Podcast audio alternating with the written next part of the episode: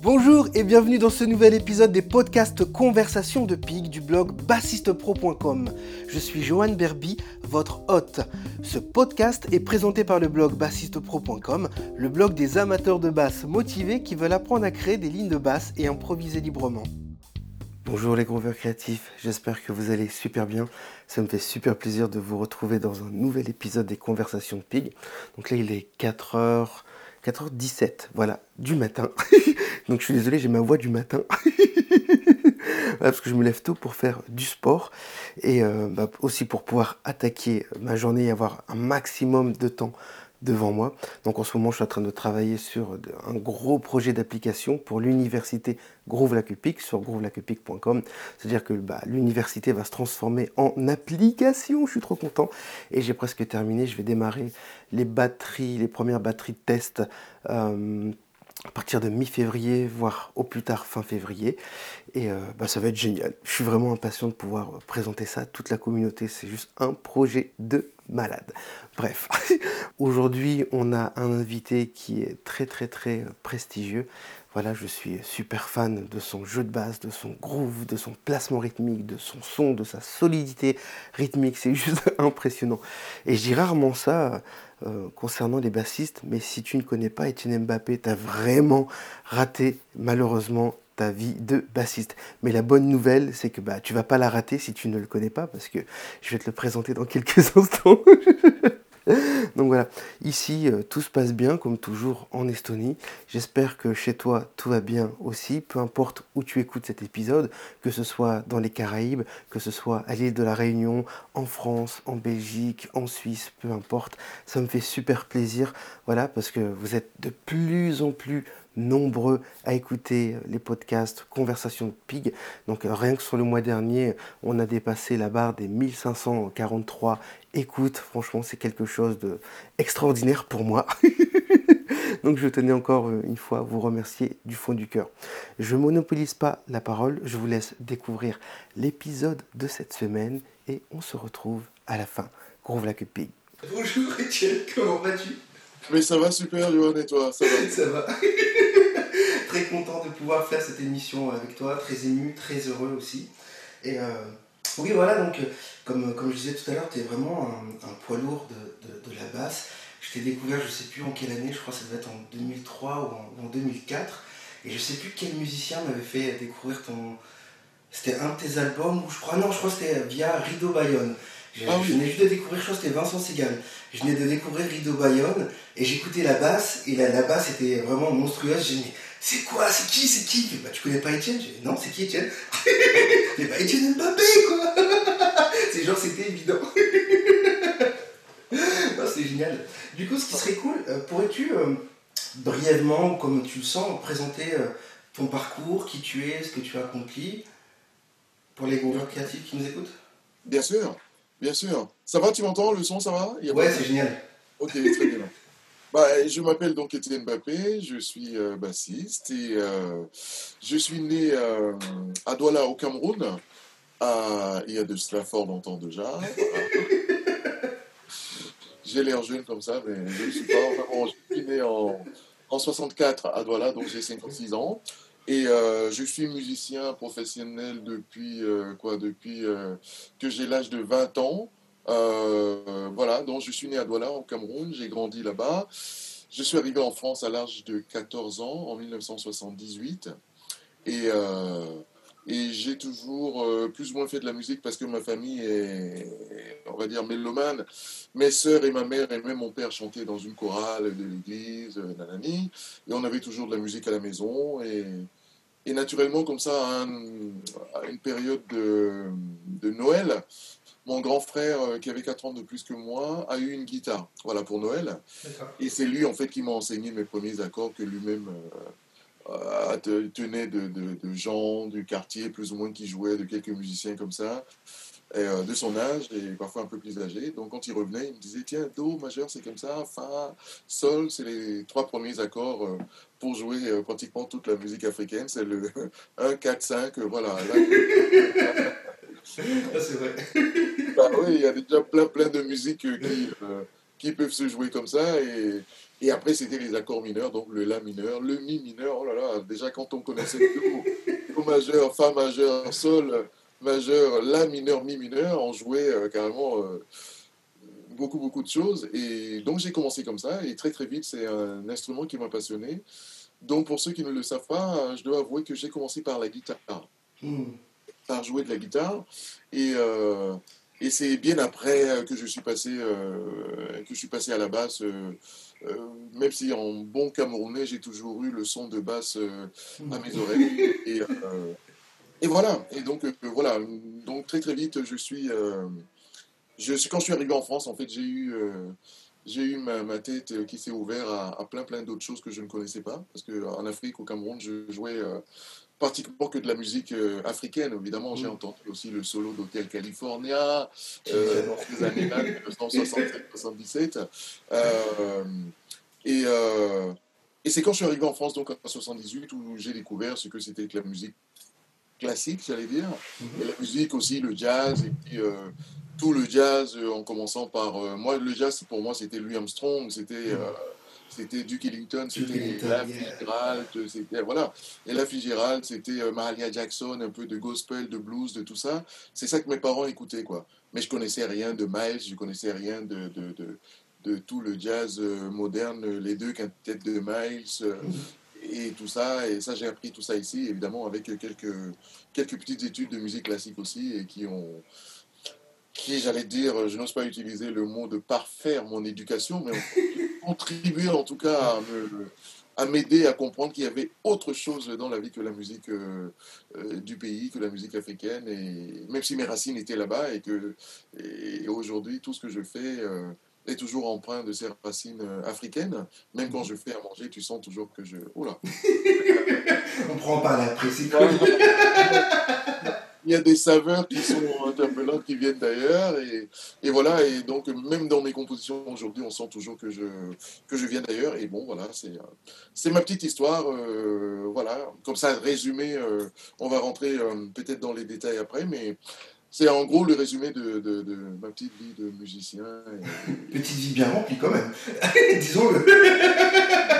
aujourd'hui, aujourd'hui, elle est bien remplie, oui, c'est sûr. Je pense que j'ai j'ai eu beaucoup de chance de, croiser beaucoup de gens et de jouer dans, dans plusieurs environnements, j'allais dire, mhm. aussi bien africains que jazz, que, que même variété française. Enfin, pour moi, la musique, elle n'a pas de, elle a pas de frontières. J'aime toutes les musiques. Je prends vraiment beaucoup de plaisir à, à jouer une chanson autant qu'à jouer euh, un, straight ahead jazz très très rapide et, mm. et, autant que jouer du rock. Enfin, on va en parler, on va rentrer plus dans les détails. Et ma découverte aussi de la musique, euh, j'allais dire pop rock. Beaucoup de gens ne savent pas que, même en tant que guitariste, j'ai été un un fou amoureux quand j'ai découvert euh, cette musique-là, parce que je, c'est en France que j'ai découvert qui étaient les Beatles, les Stones, Led Zeppelin, euh, euh Trust, Téléphone, et tout ça, et que je jouais toutes ces musiques-là, même à la guitare. Euh, j'ai eu la, chance de croiser notamment les, des, des, des, grands musiciens de, de, de rock comme euh, Norbert Krief, qui est le guitariste de, du groupe Trust. J'ai mhm. croisé aussi Bertignac et même euh, Jean-Louis Aubert de Téléphone. Et quand je leur ai dit que je jouais ça quand j'étais jeune, ils m'ont dit Mais non, c'est pas possible. Alors j'ai dû prendre une guitare et, jouer euh, Je sais pas quoi faire de téléphone et jouer Antisocial de Trust. Et, voilà. Donc voilà. J'ai j'ai appris beaucoup sur le tard et aussi sur le tas. C'est-à-dire que je me suis, je me suis forgé. Euh,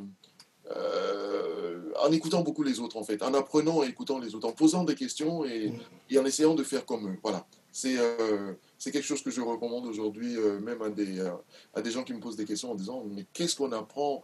On apprend beaucoup dans la vie et à voir les autres jouer presque autant que, que, quand on est dans un conservatoire, dans des écoles de musique. Voilà. Et qu'on est dans des structures. Je pense que l'école, elle se fait en fait tous les jours. Et surtout, on apprend tous les jours. Voilà, ça c'est très important. Voilà. Moi je continue d'apprendre aujourd'hui des uns des autres, mes bassistes préférés. Euh, je les écoute et j'essaye de relever. Parfois, j'y arrive pas, hein, parce qu'ils font des choses que j'arrive pas forcément à faire. Mais c'est toujours inspirant de voir des gens qui ont euh, des, des, des, des, choses différentes, qui analysent et qui ont compris différemment les choses, donc ils font forcément différemment de, de ce que moi je peux faire. Et dans le jeu de chacun, j'arrive toujours à trouver des choses qui m'intéressent. Évidemment, quand je les prends mon but n'est pas d'essayer de, les, de le faire comme eux, parce que parfois je n'y arrive pas. hein. donc, euh, le but pour moi, c'est d'arriver à intégrer ça dans une musicalité et dans un jeu pour que ces choses-là deviennent, fassent partie de mon jeu, en fait. Voilà. De voilà. Voilà, c'est vraiment une inspiration, c'est pas forcément de sortir les plans comme eux ont, les, les ont Ouais, joués. Ça, ça Voilà. pas de toute façon. Voilà, Page et ça- 24, non. numéro 2.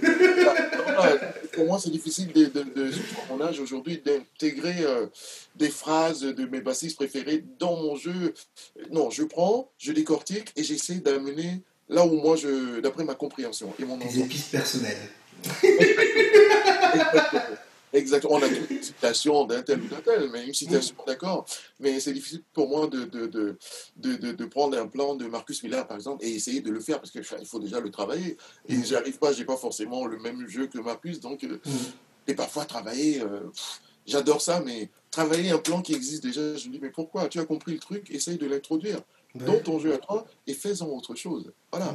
Et quelqu'un d'autre va s'en inspirer, peut-être de toi, mais il saura même pas que peut-être que ce plan-là vient de Marcus Miller, par exemple, et va l'intégrer dans son jeu. Et comme ça, ça fait une espèce de ramification C'est une boucle de, de, de créativité qui se. Exactement. Et bien, on s'inspire tous les uns des autres. Et parfois, des, des petits gars que j'ai parfois qui, que j'ai inspiré moi-même aujourd'hui, arrivent à inspirer. Et j'en ai un d'ailleurs très proche de moi qui est mon fils aujourd'hui, qui est une source de grande inspiration.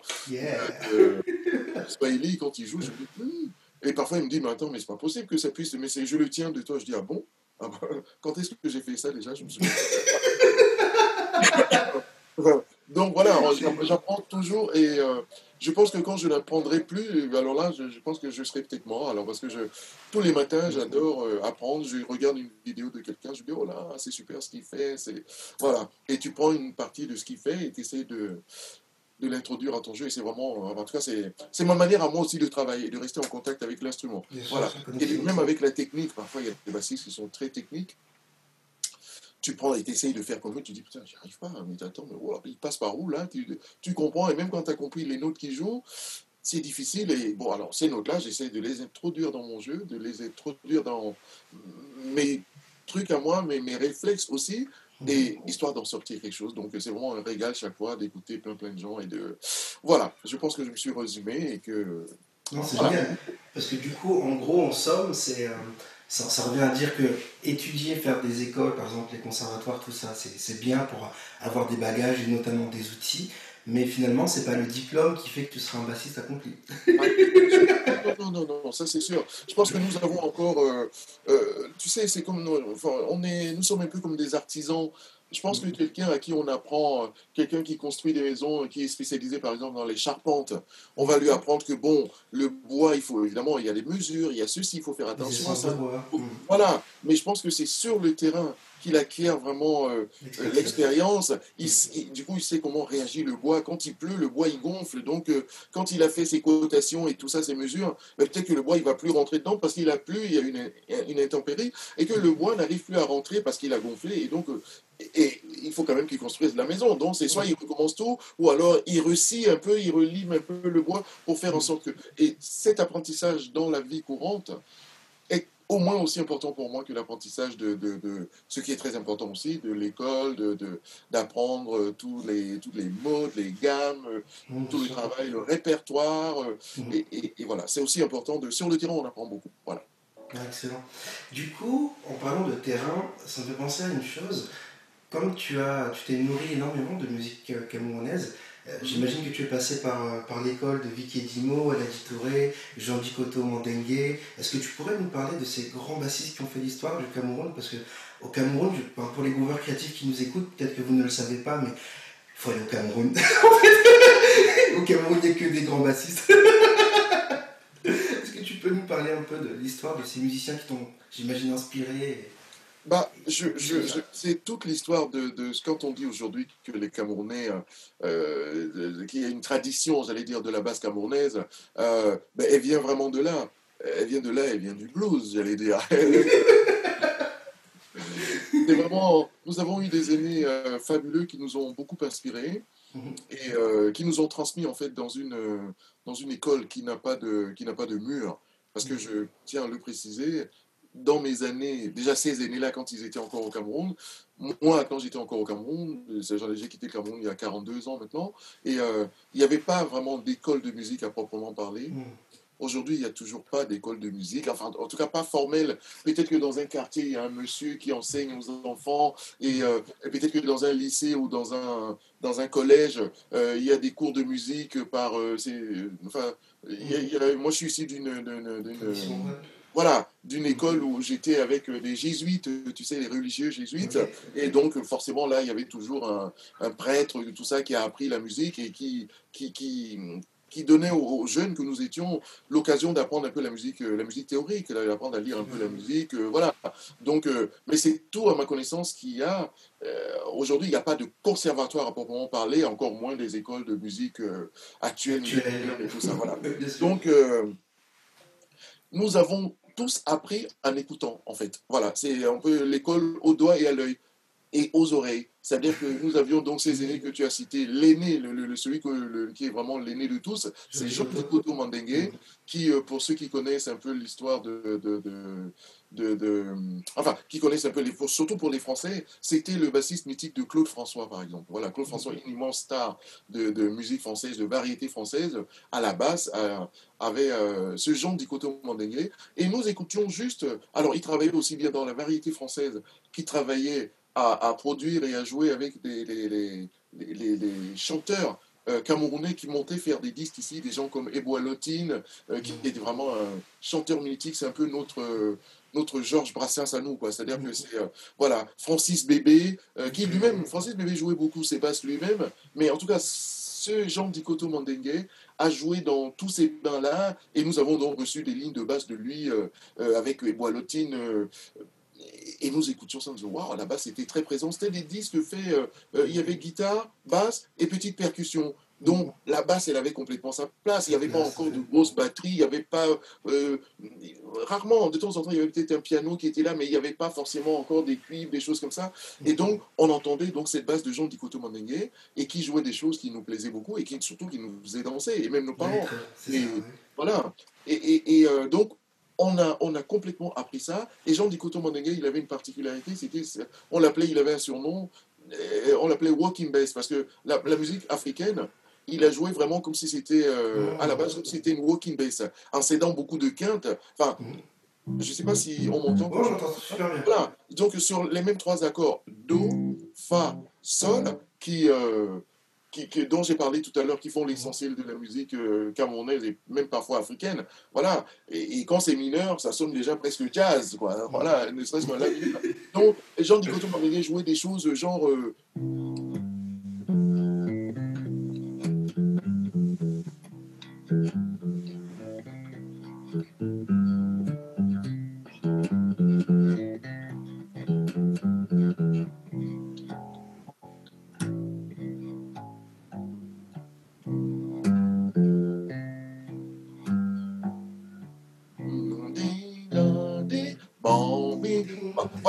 Trois mêmes accords. Mais alors, comme en fait, il jouait.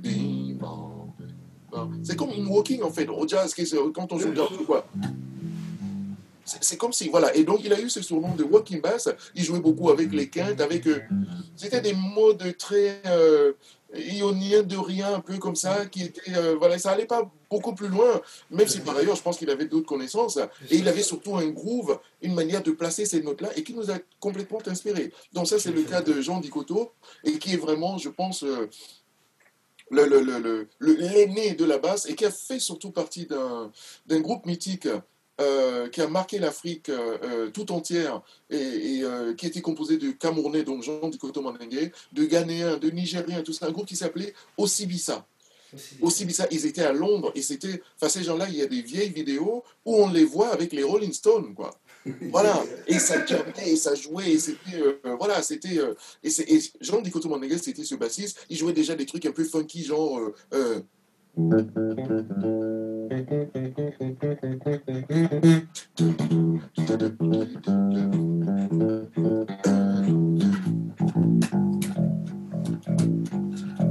quand on entendait ça, ça nous rendait complètement fous. Dire, Voilà. Donc ça, c'était Jean Dicoto on va dire l'aîné de tous. Ensuite est arrivé un gars qui s'appelait Vic Edimo, Victor Edimo, que nous on appelle affectueusement Vicky Edimo, et, euh, et qui lui, certainement inspiré aussi de, de, de, Jean Dicoto, parce que Jean Dicoto il était juste incontournable. Son petit surnom aussi, on l'appelle Jeannot Carl. Voilà, Jeannot Carl, c'est son surnom. Walking Bass Jeannot Carl. Et qui a certainement entendu des choses des Boilotines, ce chanteur, notre Georges Princesse à nous, où jouait Jean Dicoto Mandingue. Vicky est arrivé en France et c'était, je pense, un des bassistes camerounais le plus doué que nous ayons jamais eu. C'est-à-dire que de ce que jouait Jean Dicoto Mandingue, Walking Bass, c'est-à-dire les trois mêmes accords,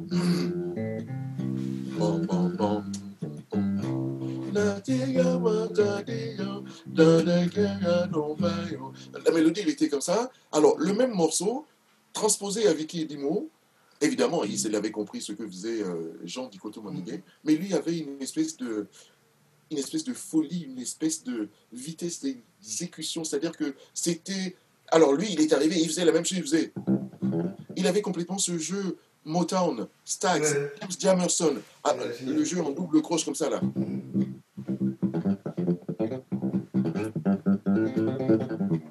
On entendait déjà des choses comme ça, là, dans les années 76. Donc, alors, nous, les jeunes que nous étions, on disait, mais c'est pas possible, il sort d'où? Celui-là Vic dit, c'est un gars de chez nous, mais il joue comme ça, mais c'est pas possible. Il a fait une carrière fabuleuse en France et aussi dans le, dans le, avec pas mal d'artistes français et tout ça, et aussi dans le, la musique camerounaise, donc qui devenait donc du coup très moderne, avec euh, des instruments, des cuivres, des batteurs, et ça, jouait un peu disco, funky, afro, mmh. mais c'était mais juste fabuleux. Et Vicky Edimo, c'était c'est le maître, pour moi c'est le maître, celui que toute la génération les gens de ma génération, de tous les bassistes, Guy Sanguet, tous les autres, c'est euh, même nos aînés un peu, un peu plus.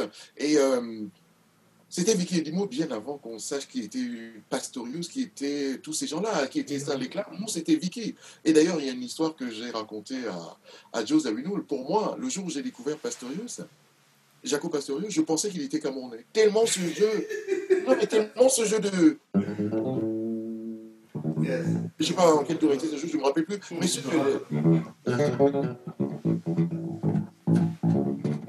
tout ce jeu de mort, de machin, c'était tellement familier. C'est, mm. pour moi, c'était tellement familier que je me suis dit, mais c'est qui ce Camerounais avec ce nom bizarre euh? Il a changé de nom. ah bah oui, c'est le nom de, bizarre. Hein. Et voilà. Et euh, j'ai raconté ça quand je rentrerai euh, avec Zavinoul. Qu'est-ce qu'il a rigolé, Zavinoul, en disant Mais le jour où j'ai vu Jaco Pastorius en photo, je me suis dit Merde, excusez-moi. Je me suis dit Mince alors, oh là. Mais ce mec est blanc. c'est, j'ai failli dire c'est pas possible. Tout ce qu'il jouait était tellement empreint de percussion et me parlait et que, que c'était bon. Alors j'ai compris que ben non. Mais, en fait, en étudiant l'histoire de, de, de la basse après, je saurais que tous ces gens-là, en fait, Jean Dicoto Mandingue inclus, ont tous été inspirés par James Jamison, par euh, la Motown, par euh, James Brown, Wilson Pickett, euh, Sam and Dave, et tout ça. Et ont en fait retranscrit ce jeu-là à leur manière. À, leur manière, à la musique africaine, et que nous nous héritions de ça, pensant que, pensant que c'était eux qui avaient inventé ça. Mm. effectivement, ils ont inventé quelque chose, vu que eux, ils ont ils l'ont métissé avec la musique africaine, donc ils ont créé forcément un courant. Mm. Voilà. Mais le jeu en lui-même, mais ça venait de James Jamerson, ça venait de, de, de, comment il s'appelait, comment il s'appelle, euh, enfin j'oublie un peu les noms de, de, ces vieux bassistes qui ont joué euh, dans les Stax et Motown et tout ça, euh, peut-être Carol Kay, peut-être tous ces, ces jeux, du coup, même parfois jouent au Mediator aussi, mm. et, et, que nous nous héritions de ça, donc version musique africaine, et toutes nos écoles de basse camerounaise, de basse africaine, nous l'avons fait là. Voilà. Et donc c'est Jean Dicoto Mandengue, Vicky Edimo. Il y en a un autre qui s'appelait Longuement Fred. Ensuite, il y a eu Alain Touré. Ensuite, il y a eu d'autres jusqu'à ma génération à moi, parce que tous ces gens-là ont à peu près, je vais dire quoi Je vais dire euh, une bonne dizaine d'années de plus que moi. Donc, euh, nous ne sommes pas si loin que ça, en fait. Hein. Voilà, une bonne dizaine, peut-être quinzaine d'années de plus que moi. Donc, euh, et c'est des contemporains, c'est des gens que je connais, c'est des gens avec qui, euh, voilà, si je veux appeler, euh, moi je l'appelle Maître Vicky, je, l'appelle euh, Maître Vicky, tout de suite il me répond, voilà, donc c'est des gens avec lesquels c'est pas comme si c'était des gens qui ont joué dans les années 50 et qui sont aujourd'hui morts et qui, et qu'on ne voit pas. Donc c'est vraiment des contemporains et nous sommes toujours en contact et quel fabuleux héritage pour nous. Voilà. Mm. Voilà, extrêmement riches et qui nous ont forgés. Et après, évidemment, nous avons découvert euh, tous les autres bassistes, euh, euh, Stanley, euh, Jaco, euh, Marcus, et tous les autres qui nous ont influencés aussi. Mais nous avions déjà le bagage camerounais qui est très rythmique, beaucoup plus rythmique qu'harmonique. Voilà. Et par ailleurs, donc, chacun a fait ses études ou ses non-études et, et sa vie et, et s'est enrichi de de- d'autres courants musicaux et d'autres euh, d'autres de- d'autres musiques classiques, jazz et tout ça. Et chacun y a introduit donc le côté harmonique qui ne manque pas à la musique africaine. Et la musique africaine est faite comme ça, mais qui peut enrichir la musique africaine et qui fait que ben voilà, on est euh, on est euh, on est complètement les héritiers de ça. C'est génial. C'est vrai que souvent, il y a hum, un misunderstanding, c'est-à-dire on- ou une espèce de cliché malheureusement autour de la musique africaine. On pense que la musique africaine c'est pauvre, où il n'y a pas d'harmonie, tu vois. Alors que non, c'est une musique qui est faite pour danser. Enfin, à la base. À la base, mais quand on prend la musique d'Afrique de l'Ouest, bah, celui qui me dit qu'il n'y a pas d'harmonie, ça veut dire qu'il n'entend pas les modes. On est bien Déjà. Ouais, les modes changent de toute l'Afrique. L'Afrique est en fait un continent euh, pluriel, comme euh, je pense tous les continents. Les gens du Nord, euh, qui sont donc euh, les, les- les- enfin, le, Nord, c'est-à-dire un peu plus euh, arabe et tout ça, l'Afrique du Nord est riche de, de tout le rythme algérien, maghrébin, tout le matin. En Afrique de l'Ouest, c'est tout ce qui est Sénégal, Burkina Faso, Mali. ils ont des modes qu'on n'a pas, par exemple, nous, en Afrique centrale. Nous avons d'autres choses et d'autres rythmes qui sont même parfois parallèles et voisins. Mais sauf que ce qu'on entend, la pulsation de chaque rythme n'est pas la même qu'en Afrique de l'Est, en Afrique du Sud. Et donc l'Afrique est riche. À nous maintenant d'aller puiser dans tout ça et faire ces parallèles-là, aussi bien en mode ah, euh, harmonique, mélodique et tout ça, aussi bien en rythme et pour enrichir euh, notre propre connaissance. Quoi. Donc voilà. Et ça, c'est un travail qui m'a toujours passionné, qui m'a passionné d'entendre, de faire le parallèle entre un chabi euh, de, de, de, de l'Afrique du Nord, voilà, euh, et machin, et le mbalard sénégalais, quoi. Et voilà. Le lumumba malien. C'est en fait, c'est le même, c'est le même tempo, mais la pulsion, la manière de le battre, ce qu'on appelle euh, vulgairement la clave, c'est-à-dire la pulsation du truc, n'est pas pareil, quoi. Voilà. Et c'est le même rythme. En Afrique centrale, le 12-8, nous, enfin, à Douala précisément, c'est. Voilà notre pulsatoire. En 12-8, 1, 2, 3, 4, 1, 2, 3, 4, 1, 2, 3, 4. Au Sénégal, le même truc. Ils vont décaler, ça y est, 1, 2, 3, 4, 1, 2, 3, 4, 1, 2, 3, 4, 1, 2, 3, 4.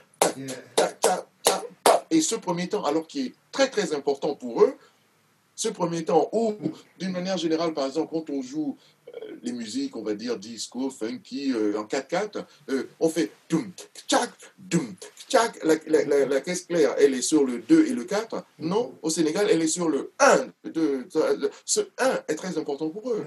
Voilà. Et donc, ça fait juste que ça change. Ça donne une autre perspective Tout part, du, tout part du ressenti de la danse. C'est pas, ça vient pas d'un truc intellectuel. C'est ça qui est beau. c'est de la danse. C'est-à-dire que c'est là. Leurs mouvements sont articulés en fonction de cette clavée et qui fait qu'elle est différente donc de tous les, les pays, les Afriques, les régions. Et, et, et, et c'est ça qui fait la beauté aussi de la musique et la beauté de l'Afrique, quoi, j'allais dire. Tu Voilà. Excellent.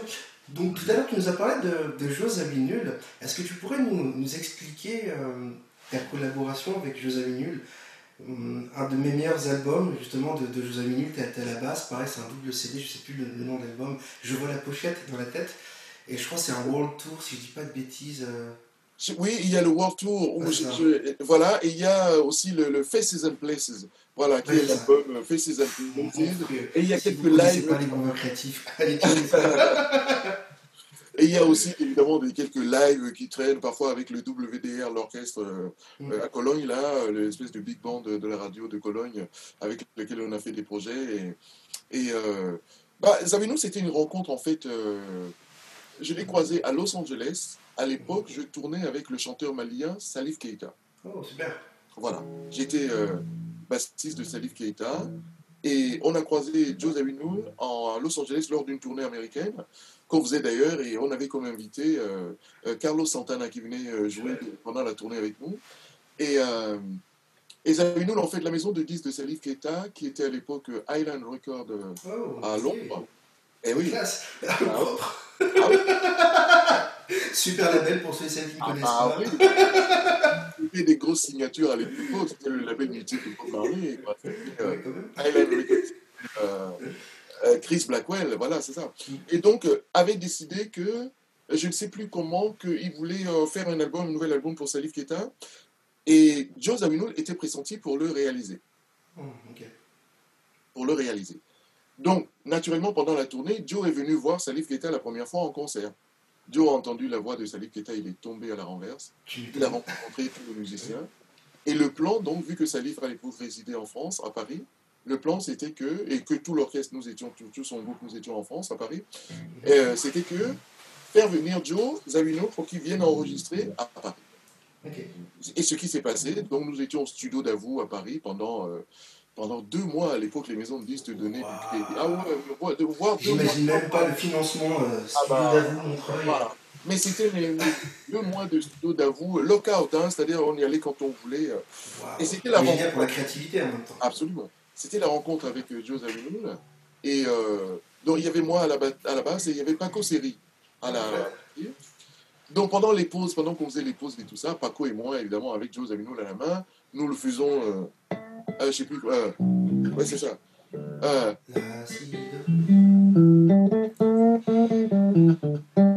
Vous connaissez ça? Bien sûr qu'on connaît ça. Bam, bam, bi, Donc il se mettait au clavier et on jouait tous les anciens trucs de Weather Report, de trucs. Et, et il disait Waouh, ok, super. Et il a croisé Paco et là il a posé la question à Paco en disant Paco, Paco. Est-ce que tu es le gars dont Jaco Pastorius m'a parlé? Euh, Oui, oui, oui, c'est moi. euh, Là, J'étais témoin de l'histoire d'amour entre Paco Seri, super batteur, grand frère euh, ivoirien, et Joe Zawinul, qui après Paco et Joe, c'était une histoire de love and voilà, c'est in and out et voilà. Et, euh, et, euh, Joe a complètement, euh, a complètement craqué sur Paco, pas assez sur moi. J'étais très dans le.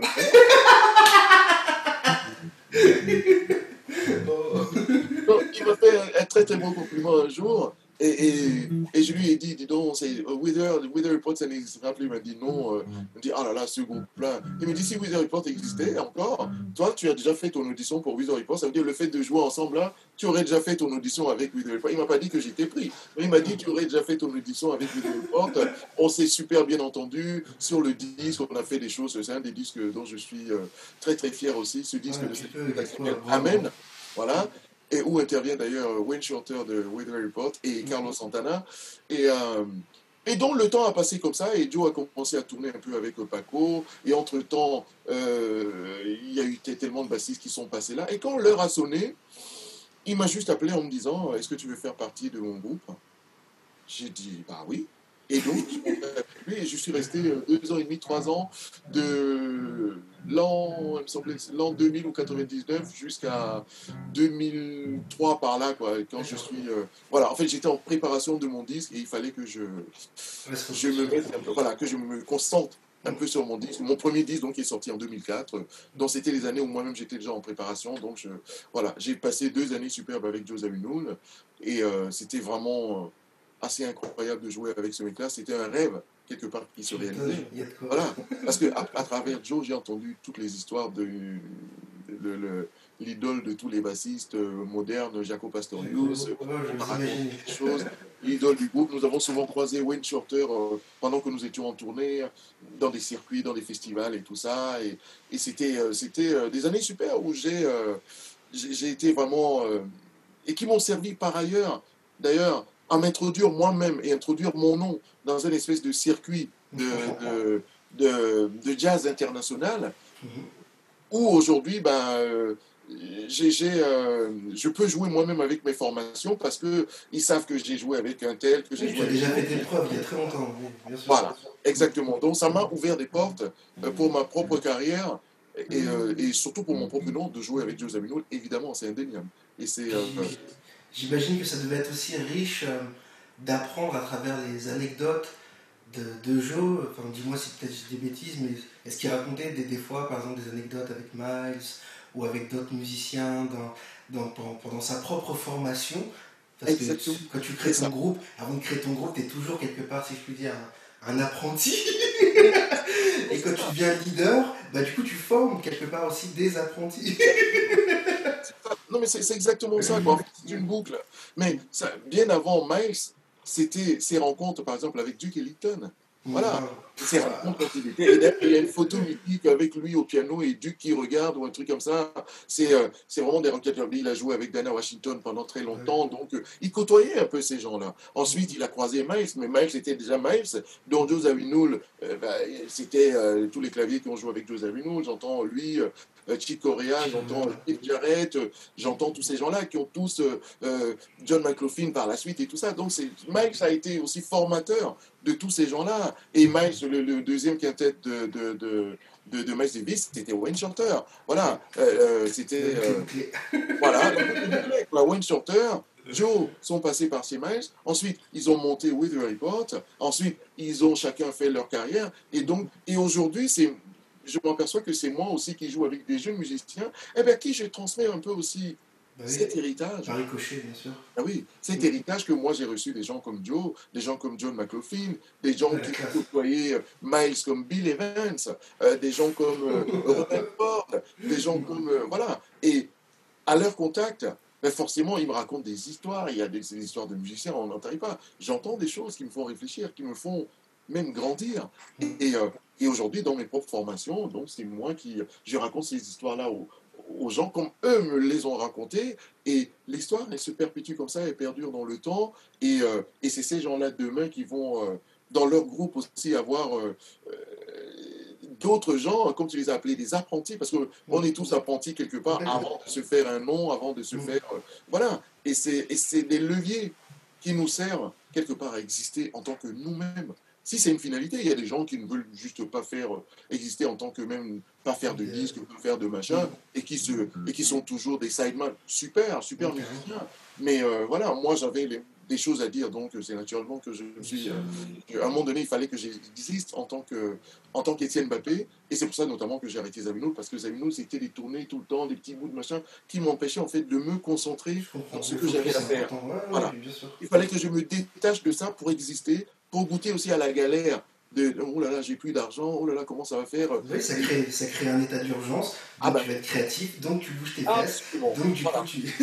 c'est génial. tu pousses ton truc en disant, dis donc, il faut que très très vite que je sois sur la route et que je. Voilà, aussi pour des raisons euh, bassement financières et bassement. Euh, tu vois, mm. mais l'artistique prime toujours au-dessus de, de, de, sur tout ça. Et euh, en fait, c'est des histoires de vie, des tranches de vie qui sont juste fabuleuses et qui font tout le parcours et qui font tout le bagage aussi, que tu traînes comme ça et que tu arrives de temps en temps à donner aux gens, à partager. C'est hyper important. J'aime vraiment ton parcours parce que tu as vraiment un parcours qui est extrêmement riche. Souvent, d'un point de vue international, et euh, c'est pas pour critiquer euh, les autres musiciens parce que c'est pas du tout la mentalité. Tu peux, tu peux, c'est pas du tout la mentalité ici. Mais souvent, il y a une espèce de d'idées reçues ou plutôt d'une mauvaise croyance, enfin voilà, une croyance erronée qui est la suivante, c'est que c'est mieux de jouer euh, un seul style. Et euh, genre, la, et l'autre croyance erronée additionnelle à ça, c'est que bah, des, bassistes comme Geddy Lee euh, ont fait toute leur carrière en jouant ce qu'ils font, tu vois. Moi, j'aime bien, en fait, les... après, c'est, c'est personnel, je cherche pas à convaincre, tu vois, qui que ce soit de, de jouer à plusieurs genres musicaux, mais je, je, suis, je reste convaincu malgré ma jeunesse, tu vois que, et est un bel exemple de ça, tu vois, que plus on, s'attaque à des genres musicaux différents, bah, plus on va développer euh, son langage rythmique, son langage harmonique, sa sensibilité, on va avoir un regard beaucoup plus riche et différent sur le monde, tu vois, et, euh, et du coup, bah, ça, ça se ressent en fait dans, dans la musique. Du coup, on a une musique qui est riche, et c'est pas riche forcément techniquement, même si tu fais des trucs qui sont complètement aliens techniquement, tu vois. C'est vraiment émotionnellement, ça mène ailleurs en fait. Mais c'est, en fait, c'est, en fait, tu racontes une histoire de vie en fait. Et quelle a été ta vie? Je veux dire, comment tu veux que moi, un gars qui est né au Cameroun, qui est grandi au Cameroun, qui a grandi pardon au Cameroun, qui arrive en France, forcément, je rencontre autre chose. il faut que je rentre dans une autre culture. Il faut que je m'adapte d'ailleurs à cette culture-là. Voilà. Aujourd'hui, c'est le débat aussi politiquement. certains disent il faut que je m'intègre, certains disent il faut que je m'assimile. Voilà. Alors, moi, je ne sais pas ce que j'ai fait, mais en tout cas, je me sens bien dans ma culture africaine. Je me sens parfaitement, mais très bien dans ma culture européenne, française en particulier. Et ce pays, je l'aime profondément parce que je sais, il y a beaucoup de gens qui m'ont dit à l'époque, quand j'avais 20 ans, pourquoi tu ne vas pas aux États-Unis?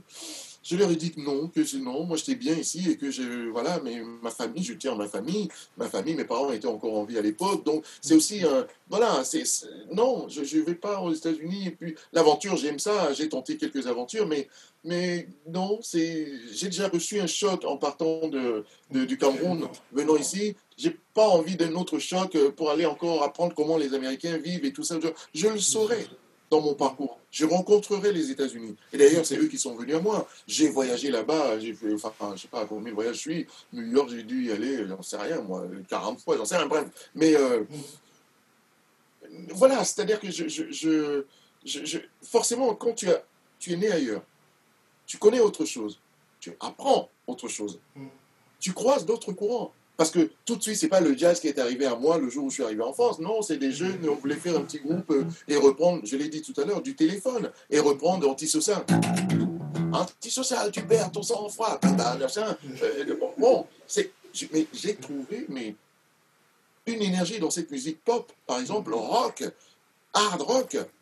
Et jusqu'à aujourd'hui, je dis, j'aime autant Nirvana. Mon groupe préféré au monde, mon groupe préféré au monde aujourd'hui, c'est Queen.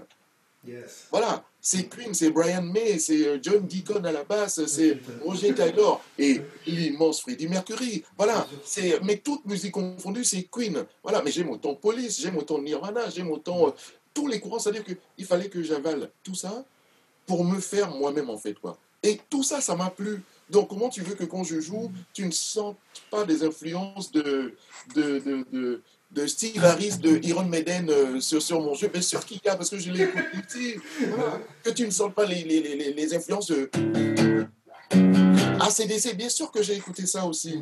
Mais autant que j'ai adoré John McLaughlin, autant que j'ai adoré Weather Report et, et, Joe et Pastorius et tout ça, autant que j'ai écouté Art Blackie, autant que j'ai écouté le quintet de Miles, autant que j'ai écouté. Voilà, tout ça, c'est des richesses. Mais mes racines sont toujours là et elles sont présentes. Donc, forcément, dans mon jeu, tu entends des choses qui viennent d'ailleurs, et aussi mes recherches. C'est-à-dire que mon but n'est pas de, de, de, vouloir sonner comme euh, euh, un tel ou un tel ou un tel, j'essaye d'exister aussi en tant que moi-même. Voilà, j'ai une identité, et qui, mais qui, je, ne force même pas. Elle arrive tout seul en disant, pourquoi tu fais ça alors que tu peux faire ça?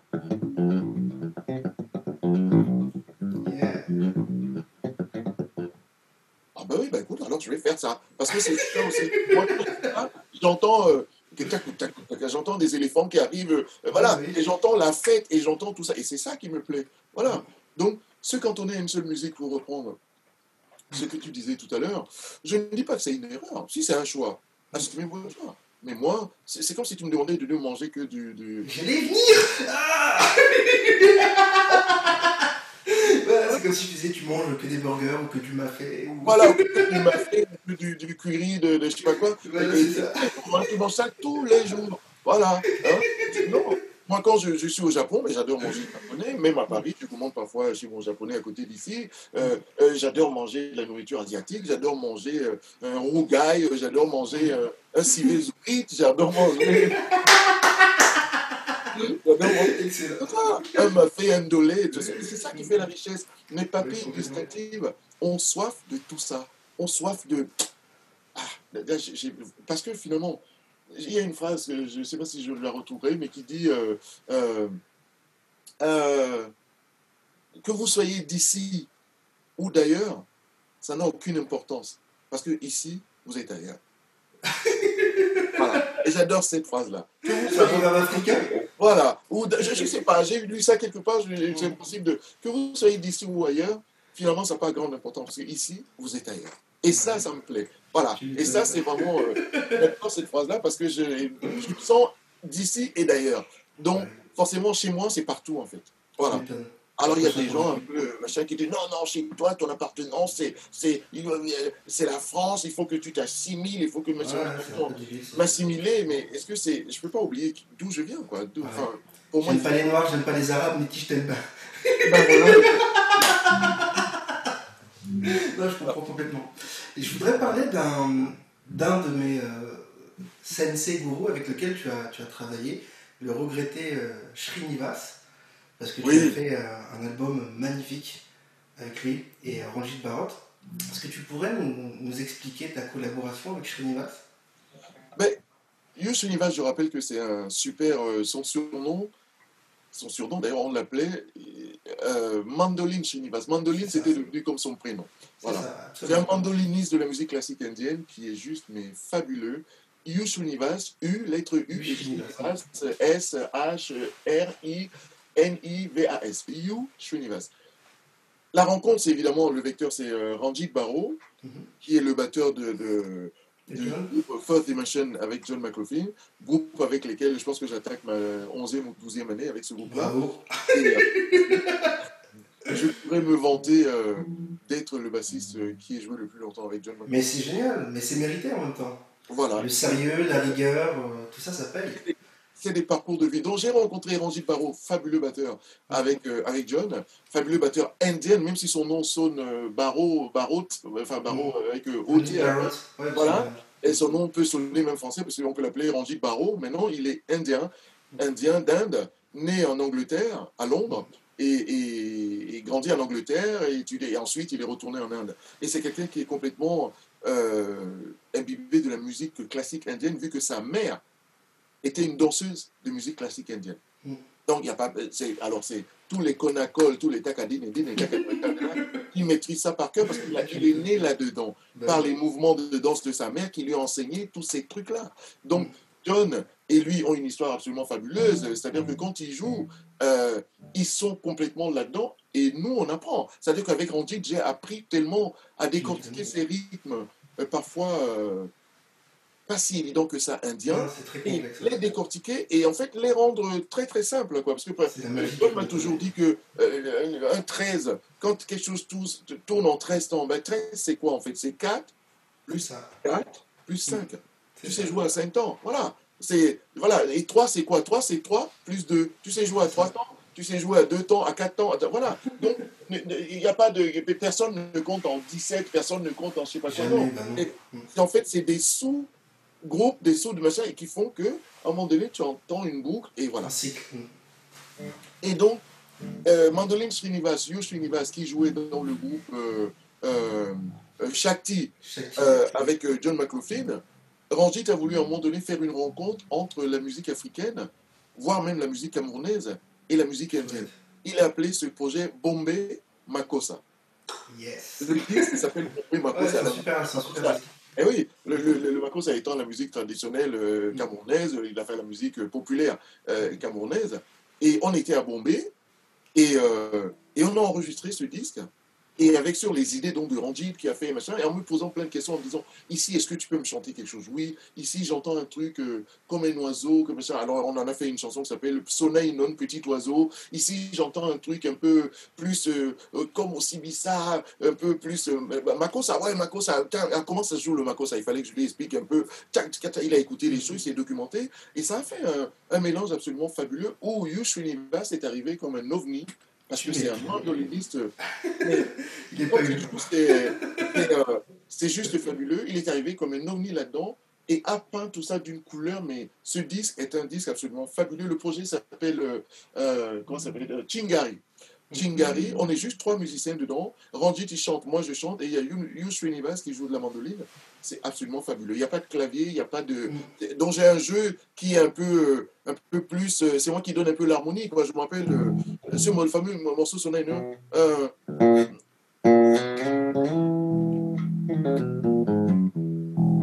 je- c'est un jeu qui est un peu où je joue un peu mélodique, un peu avec des accords. euh, dans. Je me rappelle plus exactement parce je. Et donc l'harmonie, c'est moi qui la donne en fait, quoi. Parce que chez Univas, il joue de la mandoline, c'est plus mélodique et soliste. Et toute l'harmonie, c'est moi qui donnais toutes les couleurs, toutes les trucs. Et, et c'est, c'est, c'est un jeu qui est très très riche. Et Ranjit a peint tout ça de, d'une production absolument fabuleuse et qui est Non, juste. euh, voilà. Et Srinivas, mais je jouais avec lui, c'est juste. euh, mais et j'ai surtout appris beaucoup de choses. Je voyais ses déplacements. Et aujourd'hui, je fais à la base, je fais des choses genre. Genre- voilà. Ah, Yes. voilà. Je fais un peu comme ça. Donc parfois, quand je fais un solo, je glisse un peu. voilà, avant de. Voilà, je tiens ça de. Il avait un déplacement inglissé, mais je me disais, mais ça doit. Je sais pas, il a une corne là, c'est juste fabuleux. Et, euh, et ça m'a permis, en tout cas, cette rencontre, de m'intéresser à la musique classique indienne. Il m'a donné la documentation, il m'a changé des trucs, et qui m'ont même inspiré plus tard pour mon groupe euh, Les Prophètes. Euh, j'ai été. voilà, ce qui m'a inspiré aussi au niveau de la rythmique, parce que je, je n'avais à ma connaissance, jamais fait de mesures impaires, des trucs comme ça. Alors, je me suis risqué à des choses, à des, à des grooves, à des trucs, à des rotations qui ne sont pas évidentes. enfin, voilà, et c'est tout ça, je tiens ça de John McLaughlin, de Randy Barrow, de la rencontre de et, et, voilà, et donc, ça a permis de me nourrir, et sans, sans oublier que quand on est là-bas, quand je, je, pense que je dois être pas loin, dans mon, pas loin du 12e ou 14e voyage en Inde, mm. euh, les couleurs, les senteurs, les odeurs, la bouffe. Oh. Et les saveurs, mais c'est mais ça tombé. Alors là, pareil, là c'est tu vas au nord, ça change. À l'est, à l'ouest, ça change. Ouais, les là, pas du nord Ah, ouais, ouais, ouais. Bref, tu prends rien qu'un truc de base, genre le biryani. Mais tu vois, je, ça n'a rien à voir. Dans le nord, on va te le faire avec, euh, avec des noix de cajou, on va pouvoir y mettre un peu de, un peu de fruits, des choses comme ça, des haricots verts. J'adore. J'adore. Parce que même, manger est inspirant. Les saveurs m'inspirent, les couleurs m'inspirent, les, les, les, odeurs m'inspirent. Et je suis transporté dans un truc. J'ai un jour un, gars qui m'a dit sur mon premier album, j'ai fait des trucs, notamment des arrangements de cordes qui sonnaient un peu euh, Moyen-Orient, un peu là. J'ai un gars qui m'a dit mais pourquoi tu vas chercher Je, lui ai dit mais mais parce que je me suis retrouvé euh, dans ces pays-là et que cette musique m'a parlé. Il y a quelque chose dans cette musique. Et quand quelque chose me parle, je m'en empare et j'essaie de le restituer sous forme d'une chanson, sous forme d'une musique, sous forme de... Parce que j'aime ça, quoi. Mm. Et ça fait partie de mon... mon... En fait, j'ai ça dans mon truc. C'est comme si on me donnait une épice quand je vais dans l'océan Indien et que j'ai une amie qui me dit Tiens, je t'ai préparé du kombava, je t'ai préparé ça. Quand j'arrive, il faut que j'introduise ça un peu dans ma cuisine. Voilà, il m'a fait du bon piment réunionnais, il m'a fait deux, trois choses, et j'ai vu comment il faisait. Et quand j'arrive ici, j'essaie d'introduire ça dans ma cuisine, je me dis, mon Dieu, c'est pas mal quand même. Hein. et du coup, quand je vois ces produits-là dans un étalage sur un supermarché ou dans un marché, je me dis, tiens, ça c'est du kombawa, ça c'est pas du tout comme le citron, c'est du kombawa, c'est tout. Voilà, on va pas chercher ailleurs, c'est ça. Donc quand tu as l'original là, prends-le.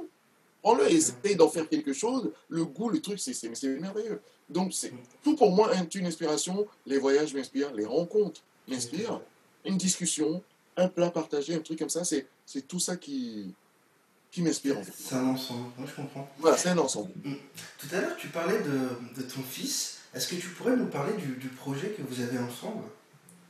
Absolument. Alors ça, ça s'appelle le Mbappé One Plus One, hein, c'est pas très original, mais... non, mais il y a pas un fils qui est fabuleux, qui est... Euh, qui, euh, comment dire à qui j'ai appris les rudiments de la musique parce qu'il était très intéressé et qui a voulu faire du même instrument que papa et que je lui dis bon ben écoute tu veux pas faire médecin non non non non et donc et aujourd'hui il s'avère que c'est un bassiste mais absolument fabuleux un de mes préférés même voilà et en fait, je me suis rendu compte que tous les projets que je préparais, Swahili, en fait, il s'appelle Swahili, euh, je m'en servais en fait comme. Euh, quand j'étais à la guitare, j'essayais un truc à quelqu'un, je lui dis prends voir la basse, essaye de jouer un truc comme ça, machin. Je lui ai donné une ligne de basse en disant après tu de tout. Et moi je cherchais des idées de guitare. Je joue encore, machin. Et pendant des heures, pendant des heures, parfois je lui donnais des lignes de basse un peu compliquées, un peu machin, mm. mais qui en fait était en train de faire son éducation même au niveau de l'Afrique, parce qu'il est né en France. Et donc, il a dû faire le chemin inverse en disant, moi je suis né ici, mon père est là-bas, il faut que je sache aussi ce qui se passe là-bas, que je connaisse Eboalotin dont je vous ai parlé, notre Georges Bansin, que je connaisse Vicky Edimo, Jean Dikoto que je connaisse en fait toute cette histoire-là. Évidemment, tous les bassistes modernes, Guy Sanguet et tous les, autres euh, Camerounais, euh, euh, voilà. Et et euh, il me servait en fait de.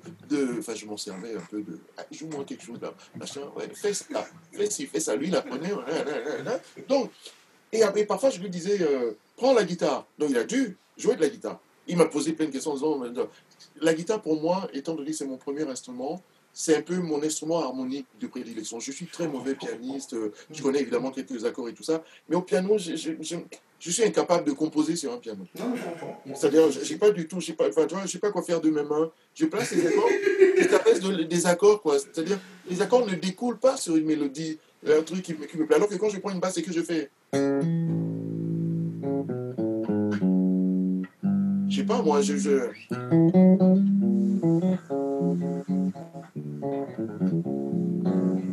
Tu vois, j'entends, les- et au piano, je suis capable de le faire. Donc, pour moi, c'est guitare. Donc, je lui ai dit, il se met à la guitare. Donc, il connaît la guitare. Il me demandait de lui poser des questions sur les jeux un peu africains, au doigt, machin, les notes mortes, comment machin. Et c'est naturellement qu'il, quand il a commencé à jouer, déjà, euh, voilà, il a fallu que beaucoup de gens l'ont dit, ouais, il faut que tu tues ton père, euh, que tu de... Et naturellement, il a fait ça, c'est-à-dire qu'il a développé autre chose. Et j'entendais des choses qui n'étaient plus forcément ce que je lui ai appris, mais ça, son, Son ouverture à lui, et euh, jusqu'à ce qu'il devienne le bassiste fabuleux, un de mes préférés, mais vraiment dans mon top 5, il est dedans. Et, et, et je me suis dit, tiens, alors, nous avons toujours joué ensemble. Je l'ai laissé grandir un peu beaucoup, faire des choses qui le concernent, pas l'étouffer tout de suite en disant, tu es mon fils, tu vas jouer avec papa. Non, laisse-le faire ses erreurs, euh, euh, découvrir la vie. Et aujourd'hui qu'il a son propre groupe euh, euh, avec ses amis, euh, Monsieur Malin, ça s'appelle, ils font des choses absolument fabuleuses, très bon groupe. Mais aujourd'hui que on a fait un peu le tour de tout ça, et c'est naturellement qu'on s'est dit, si on jouait un peu ensemble, mais pour de vrai, alors ok, très très bien. Alors plein de gens sont dans le truc, oh, Étienne il joue mieux que toi, bien sûr, mais c'est tant mieux d'ailleurs s'il peut jouer mieux que moi. Mais c'est pas ça Oui, c'est ça. Je comprends pas le genre de délire. c'est faire de la musique ensemble, en tant. Voilà. voilà. Et faire de la musique ensemble et faire surtout une rencontre père-fils. Voilà. Et, et donc, c'est ce que nous sommes en train de réussir. Nous jouons encore au mois d'octobre au, au, au Baiser Salé, un petit club à Paris. euh, nous avons trois jours là-dedans. Et petit à petit, nous sommes en train de construire ce qui va peut-être découler et devenir un, un vrai projet, un album. Bah, je vous souhaite. On cherchait un nom. Le, le- le père-fils, machin, non, ouais, ça fait un peu entreprise de bâtiment. euh, hein. Mbappé, père-fils. Voilà, toi, tu voilà. charpente. Donc, dis, euh, tiens, je suis one, et one, Mbappé one plus one, ça sonne très bien, et puis c'est one plus one égale, euh, égale one, en fait, pour nous, quoi. Même si égale deux, ben pour nous, ça fait égal euh, chacun dans son, tu vois, dans son, dans, son, dans son domaine et dans son truc. Alors, nous avons expérimenté des choses. Alors, dans le groupe, euh, comme je chante, je veux qu'il y ait aussi une partie de chant, donc c'est naturellement qu'en chantant, moi, je fais plus euh, des choses euh, de, de basiques, de basse, machin, et que lui a un rôle un peu plus de, de- d'accord et évidemment de soliste parce qu'il fait des solos absolument fabuleux et que moi je me plais à, à- tu vois, à garder la maison, à, à jouer un peu. Et de temps en temps, bah, c'est lui qui prend ce rôle-là parce que parfois, j'aime aussi ne rien faire. Hmm. Faire par exemple que chanter et que lui prenne la basse, ce qu'il sait très très bien faire aussi. Ouais, Et que, voilà. Et donc, ce projet est en train de mûrir et est en train de devenir, euh, de devenir Mbappé One plus One, c'est-à-dire un projet sur lequel on avait, nous, avons même des idées de, de, faire un album avec ce projet et pourquoi pas de faire des tournées avec ce projet. Moi, j'aime bien diversifier les choses. J'ai mon groupe qui s'appelle Les Prophètes. Des Prophètes, j'ai extrait un trio qui s'appelle Nec Plus. J'ai la formation avec euh, euh, mon fils aujourd'hui, Mbappé One plus One. J'ai toujours l'envie de faire un, un projet euh, chanson, mais que chanson, mais vraiment chanson, Hmm. euh, chanter en douala, ma langue natale, euh, un projet peut-être plus camerounais, plus africain de chanteurs.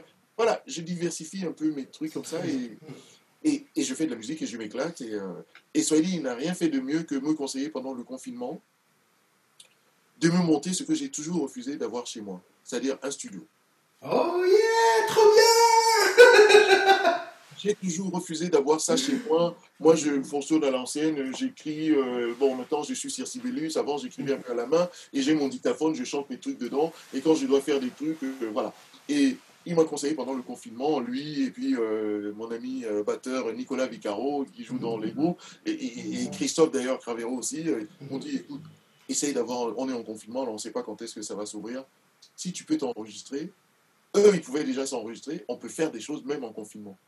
Tu les ai pris au mot et je me suis, je t'enverrai des photos de mon studio. Je, je, je Avec grand plaisir. voilà, j'ai une belle cabine là euh, avec euh, et, et- et qui euh, voilà qui me sert de. Et aujourd'hui, je fais des choses chez moi. J'enregistre des guitares, des voix, des des. c'est- Oh, génial, bravo. voilà. Et c'est donc c'est la créativité et la création est continue et, et c'est c'est juste super. Ce qui voilà, ça me plaît beaucoup de faire ça. Ça me plaît énormément de faire ça et et, euh, et de garder le contact toujours avec tous les groupes et, et notamment avec. Donc c'est un projet que nous avons et qui va perdurer et nous prenons beaucoup de plaisir à jouer père-fils.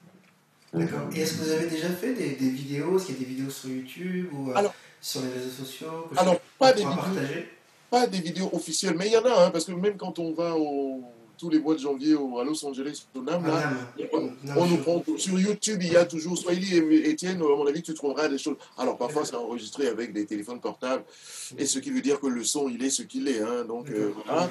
Et euh, nous avons déjà fait quelques festivals et euh, en Afrique d'ailleurs. Et, euh, et la première fois que nous avons joué en France, c'était au Baiser Salé euh, il y a un mois et demi ou deux là. Et nous avons envie de- de- d'en faire un projet et d'en faire même donc du coup des choses un peu plus entre guillemets professionnelles, vidéo et vraiment vraie rencontre père-fils. euh, Oh, on frime un peu, on est un peu. Bah, faut se faire plaisir, on n'a qu'une vie, hein, écoute. Voilà, exactement ça. Bah ouais, c'est génial. Non, c'est vraiment des super beaux projets, c'est rempli de. c'est- très divers et c'est très très riche. Bah, c'est comme ça que je conçois la vie en fait. Il faut pas que je m'ennuie, il faut que je. J'ai l'impression que tous les jours j'apprends quelque chose. Et si je peux, que tous les jours je ponds quelque chose. Et, et- c'est-à-dire que, que je compose quelque chose, je- je- j'arrange quelque chose, je, voilà, ou je réfléchis à quelque chose, à une, voilà. Et ça, ça me plaît beaucoup d'avancer dans ce sens-là. Et, et, euh, et voilà, Génial. c'est ça. Du coup, est-ce que tu aurais un, un dernier conseil à partager euh, à la communauté des amateurs de basse motivés euh, Un conseil pour progresser, pour rester focus sur ses objectifs, par exemple? Bah, le conseil et rébarbatif que tout le monde donne, c'est travailler. Ça, une fois que tu as dit ça, ça veut dire quoi travailler? Faites-vous plaisir. Mm. Faites-vous plaisir et pardon, allez vers ce qui vous pense, ce qui vous semble être la bonne voie. Allez vers cela, c'est-à-dire que faites-vous plaisir à, à jouer des choses qui sont les vôtres. Ne- ne- ne- ne- ne- comment dire? Il y a un grand couturier qui a un jour dit ne, ne- ne suivez pas la mode, créez la mode. Ah, oui, Voilà. beau. Créez la mode, c'est-à-dire que créez quelque chose qui soit, euh, voilà, dont d'autres gens peuvent s'inspirer. Voilà, c'est, c'est, euh, je pense que tout le monde a cette capacité de- d'aller au fond de soi et de, de trouver au fond de soi des choses à dire. Voilà, même quand on n'a pas l'intention de faire un disque, on n'a pas l'intention de, D'être professionnel. d'être machin. C'est, dans un premier temps, ne perdons pas de vue que cet instrument-là c'est- cet art de la musique que nous faisons tous, nous l'avons fait à la base pour, un, pour le côté ludique, le côté nous faire plaisir, le côté se faire plaisir en jouant, oh là là, je crée quelque chose ou je joue quelque chose, une chanson, mon Dieu, je, joue d'un instrument, c'est le côté ludique. Alors, gardez toujours en mémoire que cet instrument, ou tout ce que vous ferez, votre chanson ou vos groupes, je sais pas quoi, ça doit d'abord être un côté ludique. Mm. Travaillez évidemment si vous voulez pousser plus loin. Vous avez aujourd'hui, avec les moyens modernes, on ne peut plus rien cacher. Si vous voulez jouer comme euh, euh, Marcus Miller ou Stanley Clark ou que sais-je encore, vous avez toutes les vidéos sur YouTube pour reprendre euh, et travailler donc Mm. pour pouvoir arriver à vos fins. Et, et, et donc voilà, c'est faites-vous plaisir et, et créez. Voilà, je, je, moi c'est c'est ce que j'essaie de faire tous les matins, tous les jours, euh, quand je me lève, euh, en train de me dire, euh, tiens, ce matin, je me suis réveillé, j'ai pris tout de suite mon dictaphone et j'ai enregistré une mélodie. Qu'est-ce qu'elle va devenir Je ne sais pas. Mm. Mais elle est là. Je l'ai enregistrée sur mon dictaphone, je la mémorise, et peut-être qu'un jour, euh, ou même tout à l'heure, je vais aller dessus en disant, en fait, qu'est-ce que j'ai enregistré déjà? Si ça me replaît une deuxième fois, Je parce que je exactement comme Ah oui, c'est ça. Ça veut dire qu'il y a quelque chose dedans que je peux extraire pour en faire quelque chose. Moi, je fonctionne comme ça. D'autres fonctionnent différemment. D'autres qui vont, leur respiration, ils la trouvent dans autre chose. Et nous sommes tous différents, pluriels. Et, euh, et continuez d'aimer la musique et, euh, et faites-nous partager euh, votre musique à travers vos enregistrements, vos... voilà, gardez pas ça pour vous. Essayez de nous faire partager parce que c'est toujours une, oui, c'est mieux que quand ça reste dans un tiroir. une grande source d'enrichissement et, Et euh, j'ai, quand tu m'as contacté pour, cette, euh, pour ce, ce, ce, ce talk, été écouter quelques bassistes qui l'ont déjà fait avant moi et je me suis régalé à écouter plein, plein de, de gens que je connais ou peut-être d'autres que je découvrais un peu plus, que je connais très peu. Et, et c'est toujours des enseignements que nous tirons des gens qui nous parlent de ce qu'ils font, de leur influence, de leur manière de voir les choses, leur manière de concevoir la musique. Eh bien, moi, il faut toujours qu'il y ait le côté partage et le côté ludique. C'est-à-dire que je me fasse plaisir. Et euh, c'est ça qui me donne envie d'amener au devant de la scène aujourd'hui sous mon nom. Et j'espère de plus en plus sous mon nom, parce que je suis en un âge où, euh, euh, voilà, j'ai envie de faire des choses qui me concernent, même si je prends toujours beaucoup de plaisir à jouer avec John McLaughlin, qui est un des seuls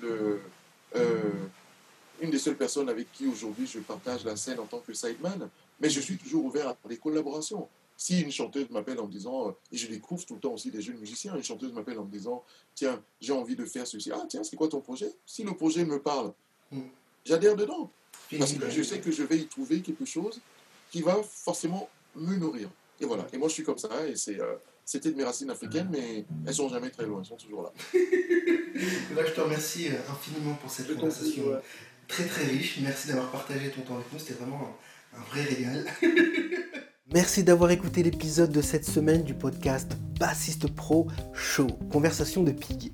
Si les informations de nos conversations et entretiens hebdomadaires vous ont aidé à la basse, eh rendez-vous sur iTunes, abonnez-vous à l'émission et s'il vous plaît, laissez-nous un avis honnête.